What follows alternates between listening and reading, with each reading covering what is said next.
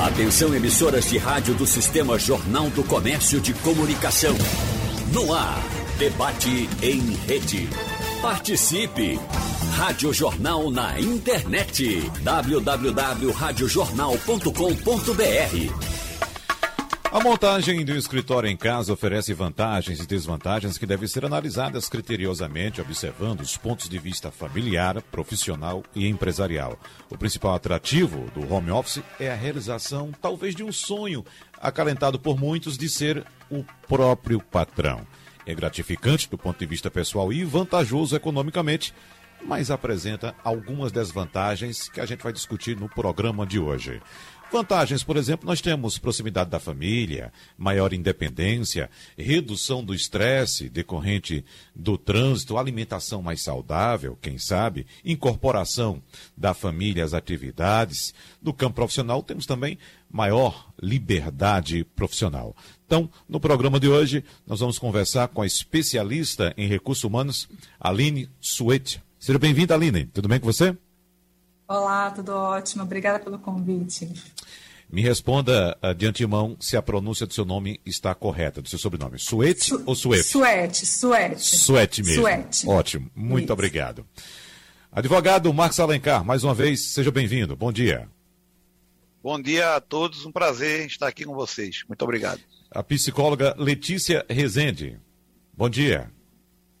Bom dia, bom dia a todos e a gerente de Gente e Gestão do César School, Andréa Queiroz. Bom dia, Andréa. Bom dia, muito bom dia. Obrigada pelo convite. Começando com você, Andréa, essa questão se tem algumas vantagens aqui de se trabalhar em casa. E, evidentemente, quando se fala de um ambiente tecnológico como o César, isso me parece que as pessoas tiram de letra essa questão de trabalhar em casa. Já parece uma coisa normal. É isso mesmo? Veja, é, é muito importante essa discussão, né? A gente pode entender, deveria entender que sim, seria algo fácil para a gente que já tem toda a intimidade com a tecnologia. Mas a gente não pode deixar de, de, de dizer que estamos num contexto de pandemia, né? Esse contexto traz uma outra variação aí de, de, comportamentos, de necessidades do colaborador, necessidade das pessoas que estão trabalhando dentro de casa, no, seus, no seu contexto familiar, cada um com um contexto familiar diferente, e agora a família faz parte do seu local de trabalho. Então, de fato, a gente, nós estamos é, há um ano todos trabalhando em casa, isso, isso aconteceu, a gente conseguiu rapidamente transferir todo o trabalho para dentro de casa. Só que aí vem outras outras desvantagens e com ela o contexto da pandemia, que a gente não pode deixar e achar que o home office hoje é o, é o home office que a gente quer trabalhar, que é o trabalho de, do futuro, né? Nós fomos arremessados para o trabalho do futuro, mas com a pandemia. Isso muda, de fato, traz uma complexidade na vida da gente, na vida dos gestores, na vida das organizações, né? E aí a gente está trabalhando nessa adaptação aí é, da organização para, com muita leveza, é, fazer com que o trabalho realmente flua, né? Que a gente consiga continuar entregando, estamos entregando, estamos trabalhando, mas com muita leveza para não ser tão pesado quanto já é enfrentar uma pandemia dessa que a gente está vivendo. A senhora está em home office agora? Estou em home office. Tá sim. Me parece que apenas o advogado Marcos Alencar não está em home office. Esse é seu escritório, né, doutor Marcos? Exatamente, Wagner. Mas é como, é como se fosse, porque é um escritório uhum. de advocacia muito pequeno, entendeu? Não tem, é um ambiente pequeno, são poucas pessoas, diferente de um grande escritório. E uhum, como a gente certo. passa o dia aqui, é como se estivéssemos em home office. Uhum. Letícia Rezende também em home office, ou impressão minha? Também em home office. Certo. Atendendo de casa. Uhum. E Aline Suete, também. Não, eu estou no escritório. Ah, tá no Aqui escritório. A gente, é, a gente trabalha na área de saúde e então a nossa empresa não para, né? É uma das empresas da linha de frente, então eu estou no escritório. Com todos os protocolos, com todas as recomendações, mas estamos aqui. Tá. E alguma parte da equipe está. Máscara. Alguma parte da equipe está em home office ou não? Sim, então, esse é um ponto bem interessante. A gente tem duas fases já desse home office, né, nessa pandemia, porque é uma pandemia que se alongou, ela se estendeu aí de um ano para o outro, trazendo para a gente dois movimentos. A gente já teve a fase preliminar do home office lá em 2020, onde todos, 70% da empresa entrou em home office. Depois a gente começou o retorno e agora né, as pessoas voltaram, parte das pessoas voltaram. Nesse movimento de agora, o que aconteceu, Wagner, foi que a gente deixou meio que opcional, né? E, e eu acho que vai ser um movimento, né, André, que eu acho que vai caminhar assim, no, no seguinte sentido de que as pessoas vão acabar escolhendo o que, que é mais vantajoso. Nós temos a prerrogativa de não ter que parar, nós somos uma empresa da saúde, nós conseguimos acomodar todas as regras e recomendações né, é, para a segurança das pessoas dentro do, do, dos escritórios, mas realmente algumas se sentem mais seguras, tem idosos em casa, tem crianças, as escolas, no caso, eu estou falando de João Pessoa, mas a gente também uhum. tem filiais no Brasil inteiro. Muitas né, cidades, estados estão realmente em lockdown, então os, os filhos estão em casa. Então, a gente preferiu colocar quase que um modelo híbrido, né? orientamos que fossem, ficassem no home office, mas a gente entende que tem alguma questão de recurso, de perfil, de adaptabilidade, que, que nem todo mundo consegue realmente gerir as questões do home office, como a André estava falando. E ao invés de gerar uma produtividade, acaba gerando um estresse a mais na vida dessa, pessoa também, né? Nós trouxemos uma pesquisa ontem aqui, no quadro que nós temos aqui na Rádio Jornal, no Passando a Limpo, mostrando que a imensa maioria das pessoas prefere hoje continuar em home office. O doutor Marcos Alencar, inclusive, comentou com a gente aqui. No seu caso, no caso da sua empresa, Aline, você tem um levantamento, um, quantitativo, um percentual de quantos profissionais preferiram continuar trabalhando em home office? não tenho exato, mas percepções, até a métrica do que a gente tem hoje, 50% vai para home office e 50% não. É, então, como também nós somos uma empresa de vendas, a gente tem muita necessidade de interação. Então, o perfil das nossas pessoas também tem um pouco disso. É um perfil mais expansivo, é um, é um perfil mais relacional. Por mais que tudo isso esteja diminuído, é, esse tipo de pessoa dentro de casa, convivendo com as questões familiares, é, acaba realmente é, é, não produzindo, né, não tendo a felicidade de curtir a possibilidade de um home office é, é esporádico. Que, que, essa configuração, sob uma necessidade específica, né, eu faço home office, ele acaba sendo bastante interessante também. Uhum. Deixa eu saber da psicóloga Letícia Rezende, inicialmente, qual a impressão que a senhora fica, ou, de fato, na prática, que a senhora traz para a gente, uh, dessa opção por trabalhar em casa. Me parece muito de questão também de uh, estilo, linha de trabalho, por exemplo, um trabalho comercial, como citou aqui a Aline Suete, de, de, necessidade de contato com o cliente, às vezes impeça ou dificulte o trabalho em home office. Mas como é que funciona a cabeça das pessoas que de fato preferem ficar trabalhando em casa? É só uma opção por estar próximo da família, por comodidade, ou de fato essas pessoas se sentem melhor e até produzem mais atuando em casa? É, Wagner, é, é uma questão, como disse é, a Andrea, complexa, né? Complexa porque a gente não vai, né? A gente diz assim, o trabalho do futuro, o home office, Porém, a gente sabe que muitas empresas, e dependendo da especificidade do trabalho, não é, não cabe home office. Então, a gente vai precisar, é complexo por, por várias razões. Uma por essa, não é? Porque as, nem toda empresa, né, é, é, é, você, você pode trabalhar em home office, pela especificidade do trabalho.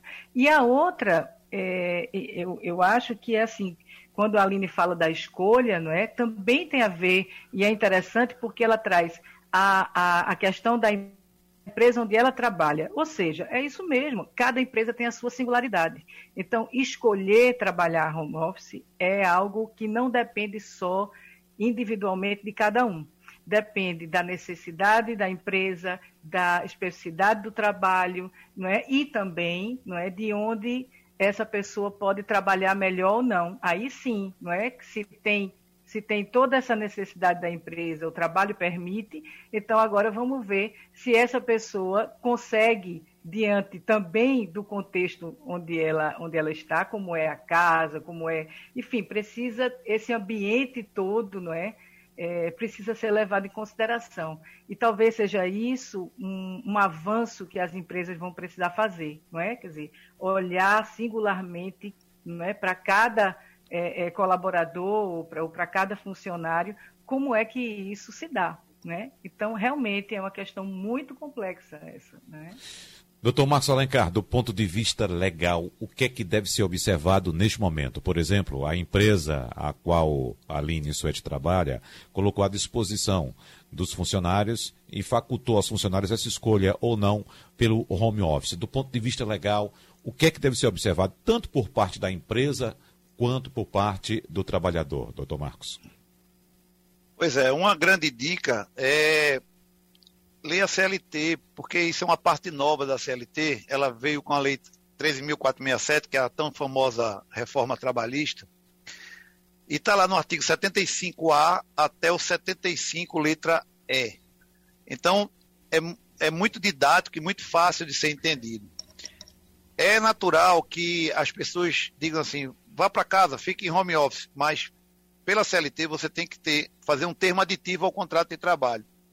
E nesse termo aditivo, é muito importante que se defina, porque, é, só um adendo, quando essa lei veio em 2017, nós não tínhamos pandemia.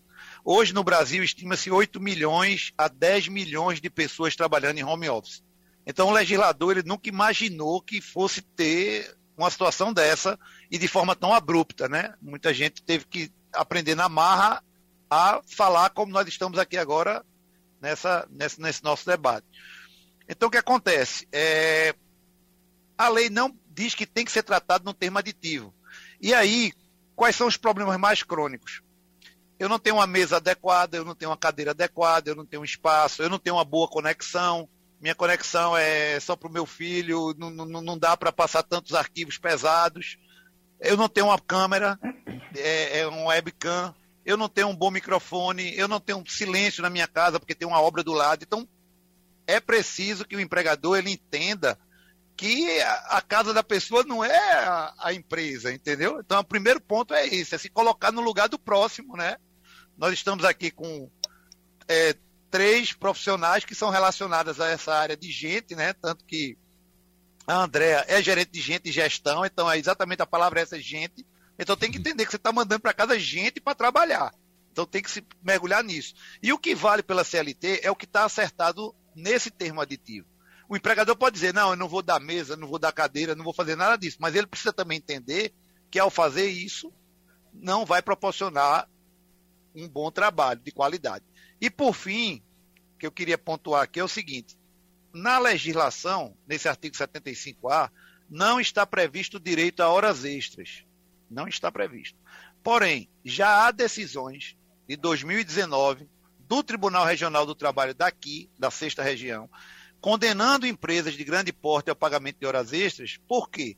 Porque exige que o empregado logue no sistema e que fique trabalhando monitoradamente, até pela câmera do computador. Se ele sair do computador, o sistema acusa.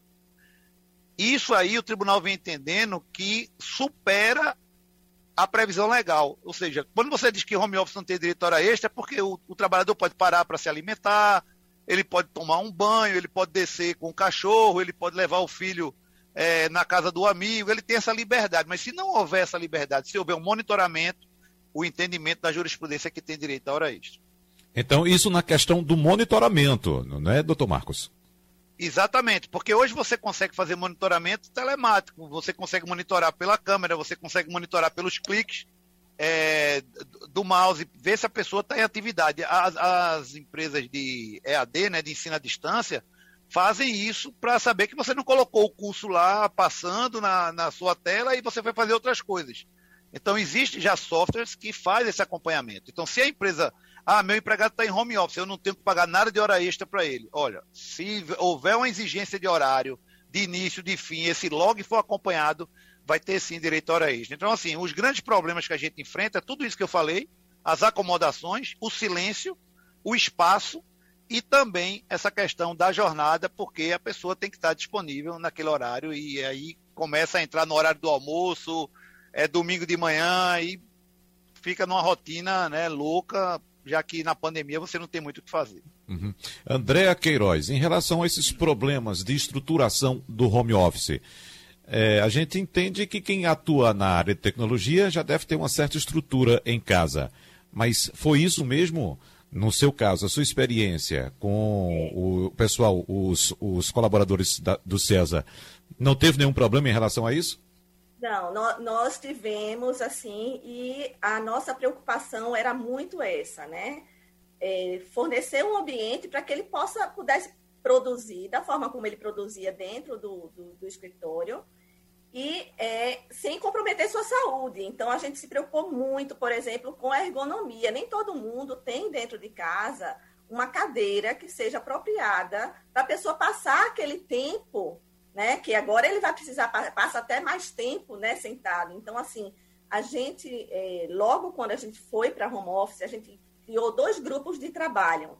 Um grupo que olhava a curtíssimo prazo que tipo de ações, que tipo de estrutura a gente poder, poderia e deveria fornecer para que não houvesse prejuízo para a pessoa em termos de saúde, né?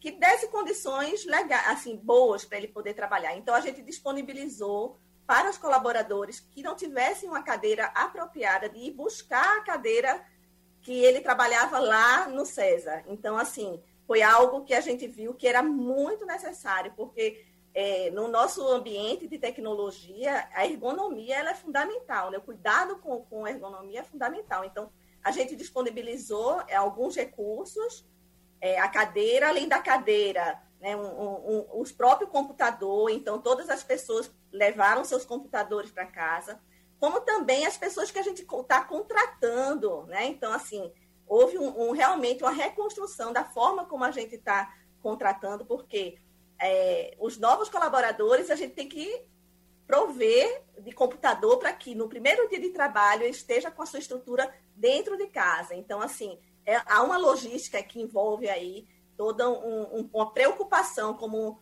como o doutor Marcos falou, a preocupação com a pessoa, o foco com a pessoa, o foco como ela vai se sentir bem para poder trabalhar de forma leve, de forma tranquila, que não haja nenhum, nenhuma dificuldade nesse sentido. Você e fala. É aquela história, assim, quando fala de gente, você tem que estar próximo, você tem que escutar, você tem que ouvir, você tem que conversar antes de tomar algumas decisões do que é melhor para uma pessoa pode não ser melhor para outra, né?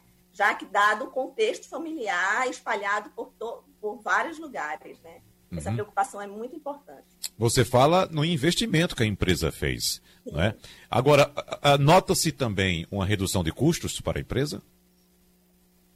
É, a gente é, tem a possibilidade, a gente não teve tanta possibilidade assim, porque existem contratos, né? Então, os, os prédios onde o César tem as suas unidades, todas têm um contrato de, de locação, tem um contrato é, daquele, daquele funcionamento, mas a gente continua com os mesmos custos de conectividade. Né? Então, assim, o, o custo que a gente tinha de, de, é, de manter a internet, de manter os servidores, da, do, dos colaboradores, onde eles, eles estiverem funcionando, esse custo ele permanece e às vezes é um pouquinho mais alto, mas a gente também disponibilizou uma ajuda de custo para cada colaborador poder estar tá ali pagando a sua internet, se a, a internet da casa não era suficiente, ou, ou um pouco da, da energia, né? Então, a gente também trouxe um investimento nessa ajuda de custo para cada colaborador do César. Muito bem. Vamos fazer um intervalo rapidinho. Daqui a pouco a gente volta com a segunda parte do debate.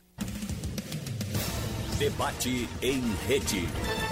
Gostaria de saber agora de Aline Suete, ela que também trabalha com gente, é gestora de recursos humanos, trabalha com pessoas. Eu queria saber, uh, Aline, se você tem também já um levantamento, mesmo que informal, acerca do comportamento dos seus colaboradores nesse período de pandemia. No começo do programa eu citei aqui algumas algumas vantagens, por exemplo, de se trabalhar em casa, como proximidade da família, maior independência, redução de estresse, por exemplo, com o trânsito. Você consegue identificar mudanças de comportamento e também de atitudes entre aqueles que preferiram ficar em casa e os que preferiram continuar na luta diária, no tete a tete com os clientes e também com os colegas de trabalho? Eu consigo perceber mudança em todos, né, que foram advindos da própria pandemia, assim, o sentido da segurança, do autocuidado, e justamente não só por estar em home office, mas mesmo quem, quem precisou ficar no seu posto de trabalho, é, trazendo novos comportamentos e novas habilidades para poder lidar com todos esses, esses imprevistos. Porém, é, talvez dando uma ênfase para as questões do home office, a gente percebe um, um primeiro movimento assim de um certo estresse, né, uma certa angústia, acho que como todo mundo falou aqui, para poder conseguir né, administrar todas as questões né, novas que foram que vieram à tona com, com, com, a questão do home office numa, numa configuração muito imediatista, né? então não deu tempo para gente, a gente preparar esse momento. Mas, no, no geral, as pessoas realmente é, é, desenvolvendo novas capacidades, até de gerir, de, de, de, de lidar, pessoas que a gente imaginava que não ia conseguir abraçar a tecnologia e que aprenderam né, sem manual, é uma coisa impressionante, nenhum desses sistemas vem com manual, então você vai na experiência no uso, né, é, desbravando o conhecimento. E, e para os gestores, principalmente, para poder lidar com os seus, né, com os seus liderados de uma forma, de uma forma remota, também ficou bastante diferente, porque toda aquela parte presencial, toda aquela parte do olho do, no olho do olho, né, aquela, aquela parte que você às vezes consegue mobilizar só pelos gestos, né, só pela sua postura, isso tudo ficou inútil no modelo virtual, onde você tem que ser muito mais é, é, objetivo, ao mesmo tempo você tem que dar muito mais exemplos, você tem que mostrar muito mais, é, você tem que influenciar muito mais através das suas práticas né, do que da sua autoridade nata, vamos dizer assim. Então, realmente, muito aprendizado, né? as pessoas, no primeiro momento, um pouco confusas, né? É, acho que no primeiro momento confusas, no segundo momento estressadas, e agora, nessa configuração, as pessoas se adaptando mesmo e achando as boas oportunidades para poder lidar com, com o home office. Né? No caso da empresa, né, da Elfa que eu trabalho, como a gente tem essa prerrogativa um pouco da, da, da opção, né, a, gente, a gente deixou um pouco opcional, é, nessa segunda onda do, do, do Covid, é, a gente percebe que, que, quem gosta mais né, de, de, segmentar a sua vida, porque tem um pouco disso também, né? A hora que você está em casa é a minha hora pessoal, a hora que eu estou no trabalho é a minha hora profissional. Na hora que você junta tudo isso, você está dizendo que a pessoa tem uma vida profissional e pessoal toda junta, porque é, é, eu, eu mesmo fiquei em home office, a criança batendo na porta da casa, é, querendo ajuda na hora de fazer o dever de casa e durante uma reunião. Eu estou lá em reunião e a minha filha de quatro anos não entendia que aquele momento não era um momento propício. Né? Então, realmente, é, são perfis. No todo, todas as pessoas desenvolveram e cresceram muito. Né? Eu acho que agora, nesse momento, as pessoas já estão mais, mais adeptas, assim, e cada um buscando mais aquilo que, que lhe cabe, aquilo que lhe é pertinente, às vezes até, como eu falei um pouco antes, no momento né? Às vezes um momento que você não consegue tá, produzir em casa. Às vezes você quer esse momento em casa. Então, eu, eu acredito assim que agora as pessoas já estão menos estressadas com o home office, mas a gente passou por essa fase também, da confusão e do estresse. Né? E agora é um momento de adaptação. É isso mesmo, doutora Letícia Rezende. As pessoas estão mais adaptadas a essa nova realidade? Eu acho que sim, eu concordo com a Aline que tem aí três tempos, né? Acho que sim, acho que já está começando, né? a gente já está começando a entender que esse estilo de trabalho veio para ficar, né? Então, depois da, da, da confusão, né, Aline, que você diz, e do estresse, vem aí uma adaptação né? É, é porque é, é, é, muito interessante isso, né? Quer dizer, esse movimento casa e trabalho, né? Que a Aline falava, eu concordo com ela. Isso para alguns, né? Tem um, um, uma questão psíquica importante. Você sair de casa para ir para o trabalho é algo estruturador para a pessoa né? E para outros não, para outros, ufa, que eu não vou estar naquele ambiente chato que é o ambiente do trabalho. Que bom que vou poder estar em casa, né? Quer dizer, para cada um isso isso chega de um jeito diferente, né? E acho que para o empresário é uma grande oportunidade, né? Porque é, para focar mesmo sacar que quem ainda não sacou que tem que focar em gente, né?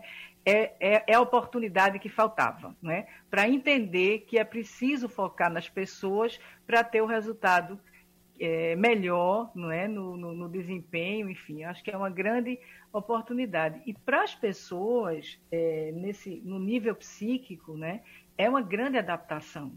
Né? Porque você está em casa e juntar trabalho com família, trabalho com, com é, ambiente que não é propício, não é? Quer dizer, isso vai dando um, um, você vai se estranhando, na verdade, não é? O que é isso que está acontecendo?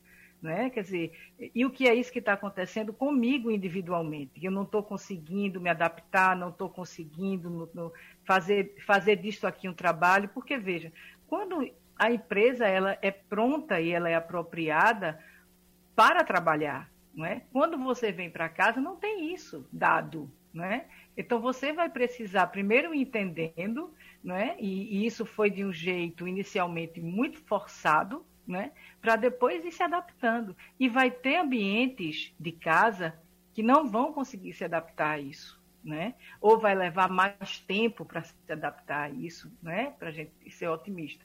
Mas é, é, é, uma, é um desafio e tanto para todos, eu diria, né? Para oh. todos. E isso causa muito estresse, às vezes.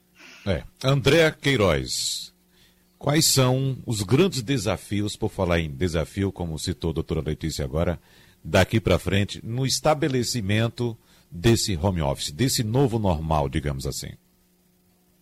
É, eu traria como grande desafio você conseguir manter uma, a cultura da organização nesse modelo, né? Então, assim, a, os valores da organização, aquela cultura que antes dependia muito de um espaço físico, de um ambiente. Vocês sabem que na, no, no, ambiente da tecnologia, os nossos espaços eram ambientes de muita criatividade, leves, né? É, de colaboração. E, e como manter a cultura dessa colaboração, dessa empatia, dessa proximidade, desse desse modelo aí de estar tá sempre é, criando coisas novas através da, da, da, colaboração entre os times e como manter essa cultura agora que as pessoas estão cada um na sua casa. Eu acho que o grande desafio hoje é esse, é atrelado também ao grande desafio de, da, dos gestores em desenvolver seus times, em, em acompanhar os seus times, sem perder aquela aproximação né, da, da, da, da, pessoa mesmo, do, de como ela é, do que, que ela traz e da, e da sua da sua, da sua, como ela agrega valor ao time, né? Então, assim, o gestor, eu acho que tem um grande desafio de, de estar tá desenvolvendo esses times nesse novo formato e a organização de manter a sua cultura como sendo algo que mais atrativo, né? Então, o que é que vai trazer, o que é que vai atrair os, os novos colaboradores à organização? A sua cultura. E como é que eu vou mostrar essa cultura agora, se elas estão dentro das suas casas? Esse, esse desafio é um desafio bem interessante, traz muito aprendizado. Então, essa conversa, esse debate é muito importante, porque é através disso daqui que a gente aprende o que é está dando certo, o que é que não está dando certo, quais são os ajustes que a gente precisa fazer, que tipo de formação e habilidade o novo gestor precisa ter para a gente poder estar tá investindo nisso também. E é uma mudança de cultura de fato, né, doutor Marcos Alencar? Porque eu estou lembrando aqui agora, inclusive, é, em alguns momentos da nossa vida, sempre houve essa necessidade de presença física no trabalho. E eu me recordo que uma vez eu conversando com meu pai, passando uh, por aqui, até mesmo antes da pandemia, eu trabalhando em casa, e ele, ele, ele dizendo, é porque seu trabalho agora é só aí, né? Diante do computador, você fica aí sentadinho no computador, é uma maravilha, né? Eu disse, é, no tempo do senhor, trabalho era descarregar uma carreta de cimento, né? Então essas coisas mudaram, né, doutor Marcos? Me parece que as empresas estão se conscientizando de que não há a necessidade mais veemente da presença física na empresa, mas sim da entrega de um trabalho bem elaborado, completo. Pois é, Wagner, exatamente isso. E a gente evoluindo para tudo isso que nós estamos falando aqui, é uma previsão que eu faço, a gente vai chegar num modelo híbrido. Porque, assim, é, em março do ano passado, eu comecei a analisar esse fenômeno que eu, eu chamo de revolução Zoom. Né? Chamei de revolução Zoom porque o Zoom foi a ferramenta que mais todo mundo se agarrou com ela, eu apelidei por isso. Mas vamos lá. De março para cá, o que é que eu percebo assim trago aqui para que a gente é, pense junto? As vantagens. Para as empresas, já está pacificado. É locação de espaço, menos pagamento de vale transporte, às vezes menos pagamento de vale alimentação, depende da categoria, você também menos equipamentos dentro de, um, de, um, de uma locação de um espaço, mesas, cadeiras, e por aí vai. Então, é, isso aí trouxe uma economia grande. Mas para o empregado também tem uma vantagem fantástica, e é uma vantagem que é uma coisa irrecuperável, que é o tempo. Para você ter uma ideia, se você fizer um cálculo, num, vamos pensar em grande centro urbano, não só o Recife, um trabalhador que gaste duas horas por dia, duas, de transporte, indo e voltando, duas horas, não importa se ele vai no carro dele, se ele está indo de metrô ou de ônibus, duas horas por dia. Se ele trabalhar cinco dias na semana, são dez horas na semana. São 50 horas é, por mês. E, minha gente, são 520 horas por ano. Se, você chegar 520 horas por ano, você desperdiça no trânsito, porque você tem que estar com atenção no trânsito, não importa em, em que transporte você esteja. Então, são 520 horas que podem ser convertidas em lazer, em tempo para a família, em estudar, em ter uma nova profissão, ser um modal profissional, eu quero ter um outro negócio, eu quero trabalhar é, com venda de alguma coisa no Instagram e por aí vai. Então, são 520 horas se a gente considerar 52 semanas, lógico que eu estou fazendo uma conta aqui grosseira, mas assim, é muita hora que a gente gastava com esse deslocamento. E quando a gente fala desse modelo híbrido, nós já estamos tendo experiências muito exitosas, a exemplo do Poder Judiciário. Né? Já há juízes que trabalham remotamente, servidores. Nós temos aí um problema, só para trazer aqui para ilustrar, do oficial de justiça.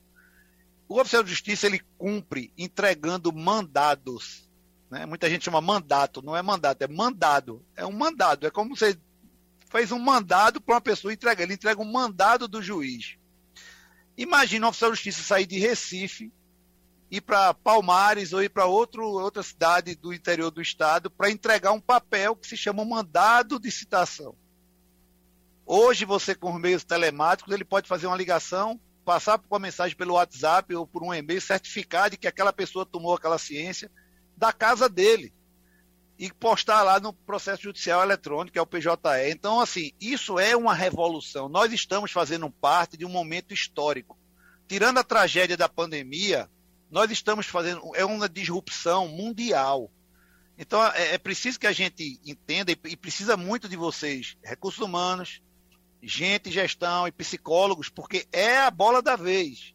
É, minha filha tem 16 anos, está para fazer vestibular. Eu disse a ela: olha, a profissão do futuro é, é psicologia, porque é exatamente esse problema que a gente está aí falando aqui, de estar tá confinado em casa, de não ter mudança de ambiente, de não, ter, de não se abraçar, de não ter contato. Então eu defendo o modelo híbrido. Eu acho que nós vamos evoluir para o um modelo híbrido, que é ter baias de trabalho boas nas empresas, mas que não cabe todo mundo, e vamos ter centros de convivência. E durante um dia da semana a gente vai se encontrar lá e vai, e vai ter dinâmicas para que a gente não perca esse lado humano né, saia um pouco desse lado digital e entre no lado analógico, vamos dizer assim. É isso que eu acho que vai acontecer daqui para frente. Observação. Só observação, doutor Marcos, porque o senhor citou 520 horas por ano que um trabalhador uh, desperdiça por ano nesse deslocamento, e essas 520 horas representam 130 dias por ano. Veja só, nós temos 30 dias de férias pela lei, né, para um descanso. E você perde 130 dias somente em deslocamento do trabalho. É, con considere que são jornadas, né? Ele está uhum. fazendo outra coisa e tudo mais, assim, é um impacto muito grande que a gente não considera isso na nossa vida, entendeu? É um tempo que a gente está desperdiçando, que a gente não compra né? O dia só tem 1.440 minutos para todo mundo, não tem, não adianta ter dinheiro que você não vai comprar o dia de ontem. O de uhum. ontem já passou. É. E o senhor citou também a questão, o exemplo do oficial de justiça que vai entregar um mandado né, ou vai notificar alguém através de um mandado em determinado local. Eu estou lembrando, doutor Marcos, dos deslocamentos que são feitos com detentos do sistema prisional para irem prestar depoimentos numa audiência em um fórum, por exemplo, aqui no Recife, um deslocamento enorme com viaturas né, de Totalmente segurança. Inútil. inútil, quando poderia ter um sistema telemático para que ele fizesse a audiência dele juntamente com o juiz ali, né, sem precisar sair do presídio. Se você analisar esse seu exemplo aí, não só pela questão do tempo, do risco que se impõe à sociedade e do custo operacional desse deslocamento. Você tem uma unidade armada, você tem batedores, você tem toda uma estrutura, entendeu? Então, por isso que eu falo que é uma disrupção que nós não temos ainda como precisar o tamanho do que, do que vai acontecer, entendeu? É, no mundo. Porque é, quando a gente, você falou de uma pesquisa, 81% é uma pesquisa de Harvard. A gente está falando como se fosse uma pesquisa daqui. Uhum. Então, é, é, isso é uma coisa assim, é tão, a conexão está tá misturando tudo que isso vai, vai sair uma coisa aí que a gente não imagina o tamanho. É, e uma revolução sempre é isso. A gente sabe quando ela começa, mas não sabe nunca quando ela vai terminar. E eu estou percebendo também, doutor Marcos, que o senhor está participando do debate, mas ao mesmo tempo está trabalhando aí. Né? Faz uma anotação, escreve alguma coisa, ou seja. Estou anotando o que vocês estão falando aí. É, é, exatamente. Tem uma mensagem aqui pelo painel interativo da Rádio Jornal de Renato, aqui do Recife, dizendo: muito bom esse debate sobre o trabalho de forma remota sobre o que o debatedor falou aí. Sou oficial do Ministério Público da Paraíba. Hoje em dia trabalho em regime híbrido, uma semana presencial e três em casa. E com isso, conseguimos aumentar em três vezes a quantidade de movimentação em processos, com uma diminuição enorme de gasto público e aumentando também nossa segurança. Eu queria saber agora também uh, de Andréa Queiroz essa questão da atualização profissional também, Andréa, que a gente conversava inclusive hoje com o nosso, o nosso apresentador da Supermanhã, Geraldo Freire, ele citou uma frase muito conhecida, emblemática, de Assis Chateaubriand, que dizia, naquela ocasião, naquele tempo, que o lar era o lamaçal do jornalista. Isso porque o jornalista tinha que sair, tinha que ter contatos, tinha que ter uma boa agenda, né? Pra você ter uma ideia, eu nunca tive uma agenda de papel, minha agenda fica no meu celular guardadinha na nuvem, com mais de 3 mil nomes. Eu não teria condições de ter uma agenda de papel com 3 mil nomes. Mas o que as novas ferramentas tecnológicas nos propiciam hoje em termos de atualização profissional, o que não era possível antigamente? Esse é um grande impacto que a gente está vendo, né? Nessa mudança aí de, de, de, forma de trabalho de aprendizagem também.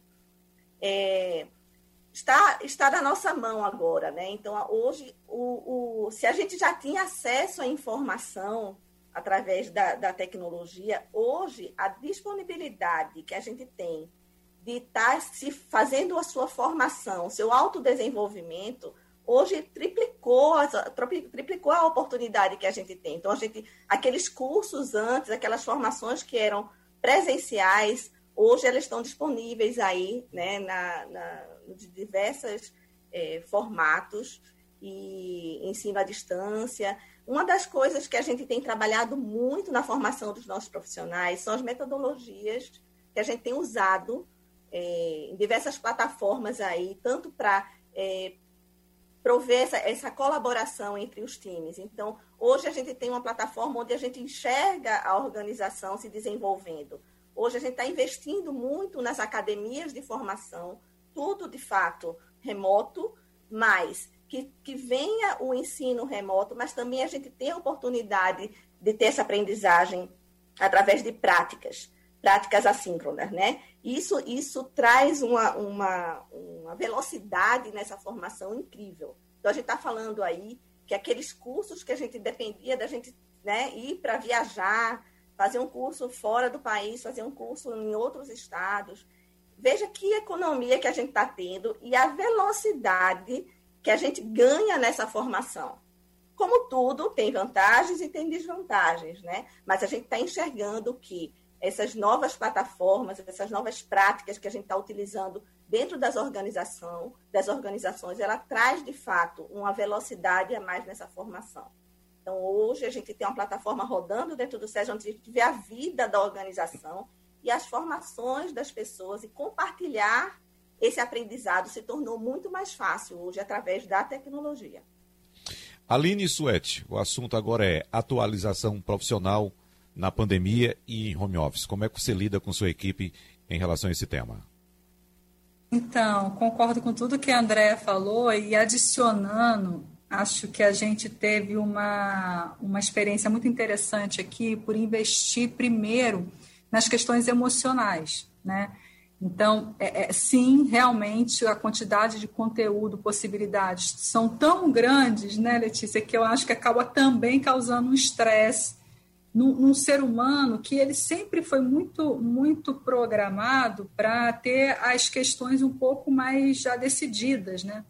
Então, a gente, desde pequenininha, a gente vai para a escola, na escola já tem uma grade curricular, o professor decide o que vai ensinar para a gente, é, a gente passa ou não passa de acordo lá com os critérios que eles estabelecem, e assim a gente chega à vida adulta, né? Alguém falando o que, que a gente precisa aprender.